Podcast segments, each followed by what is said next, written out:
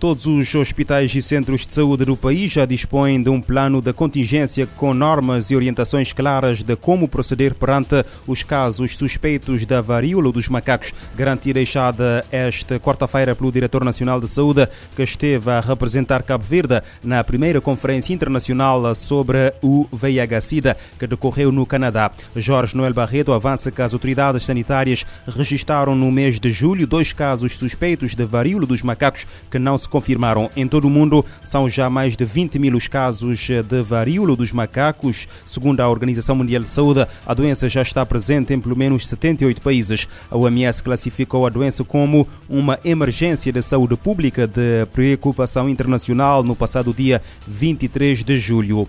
O relatório do Centro de Investigação Comum da União Europeia, publicado recentemente, diz que as ondas de calor responsáveis pela seca em várias regiões do mundo podem causar uma diminuição das colheitas. Marte Leandro, vice-presidente da Quercus em Portugal, refere que este cenário se deve às alterações climáticas. Em entrevista à RFI, a responsável alerta que, se nada for feito, podemos vir a ter cenários de fome em geografias inusitadas. Nós temos a montante todo este cenário de ondas de calor e de falta de precipitação, não é? E temos o país e várias regiões do mundo em situação de seca extrema e seca severa. Tem, de facto, a ver com todo, com todo este cenário de, vivemos uma alteração climática já com efeitos muito visíveis. O que é que está a montante, sua vez, da, alteração climática que vivemos? A nossa dependência dos combustíveis fósseis, ou seja, são os combustíveis fósseis que o seu uso intensivo, que causou eh, e está a causar e está a agravar todos estes fenómenos cada vez mais frequentes e extremos. Ou seja, nós temos de fazer aqui um claro esforço de aposta nas energias renováveis para que o nosso recurso ao carvão, ao gás eh, fóssil e ao petróleo seja dissociado no futuro, não é? Possível já no presente. É óbvio que não podemos fazer uma transição brusca, temos que nos adaptar, mas de facto é muito importante que as pessoas percebam que, que continuarmos a utilizar de forma massiva fontes de energia fóssil vai aumentar todos estes fenómenos que já vivemos. Falou aqui da falta de precipitação, o que fez com que se reduzisse de forma significativa a quantidade de água no solo. Isto terá também um impacto na diminuição das colheitas? Se nada fizermos, nós poderemos ter cenários de fome em geografias inusitadas, digamos assim. As alterações climáticas agravam ondas de calor e consequente diminuição das colheitas devido à seca em várias regiões do mundo. E a ONU anuncia a prorrogação por mais dois meses da trégua em vigor desde 2 de abril entre o governo e os rebeldes no Iêmen. A trégua inclui o compromisso das partes de intensificar as negociações para alcançar um acordo de paz mais amplo o quanto antes.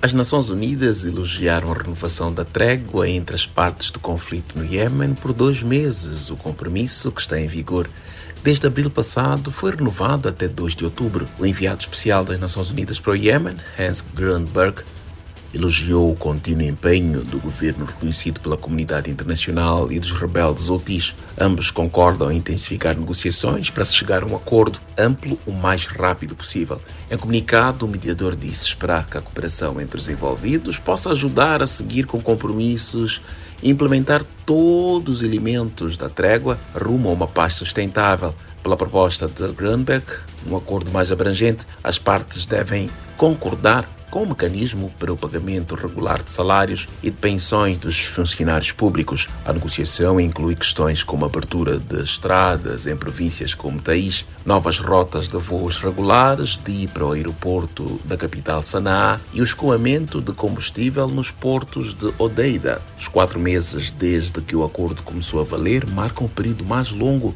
de relativa calma no Iêmen em mais de sete anos de conflito. Os progressos registados incluem redução 60% nas baixas civis e quase metade dos níveis de deslocamento. As Nações Unidas confirmaram que 26 navios de combustível entraram em Odeida e um movimento de 36 voos em Sanaa, de e para a capital da Jordânia, Amman e Cairo, no Egito. Da ONU News em Nova York, Eleutério Gavan.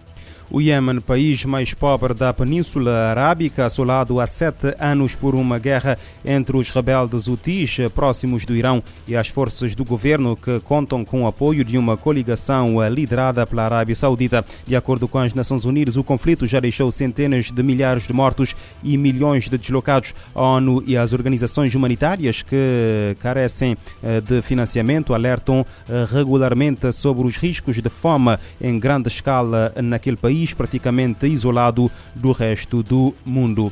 E a ONU pede solidariedade e mais apoio humanitário da comunidade internacional ao povo da Venezuela. O subsecretário-geral de Assistência Humanitária, Martin Griffiths, visitou o país e disse que a economia está a mostrar sinais de recuperação.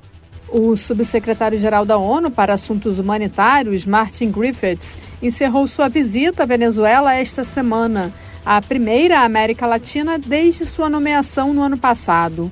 Griffiths se reuniu com o presidente da República, o presidente da Assembleia Nacional, outros integrantes do governo e a delegação da oposição para o Diálogo do México, agências da ONU e ONGs nacionais e internacionais. Na reunião, debateu-se maneiras de fortalecer ações para garantir que as pessoas mais vulneráveis sejam atendidas. O subsecretário-geral também defendeu oportunidades para que os venezuelanos reconstruam suas vidas.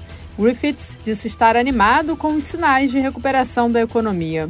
Segundo ele, há ainda demandas humanitárias relevantes e é mais importante do que nunca que a comunidade internacional continue a demonstrar solidariedade com os venezuelanos. O subsecretário-geral da ONU declarou que, em suas reuniões com as autoridades, foi decidido publicar o plano de resposta humanitária para 2022 e 2023. Ele informou também que foi feito um acordo para que a ONU e governo possam cooperar com as condições de acesso para parceiros humanitários. Da ONU News em Nova York, Ana Paula Loureiro. O plano de resposta humanitária 2022-2023 deve ajudar a libertar recursos para o bem-estar dos venezuelanos.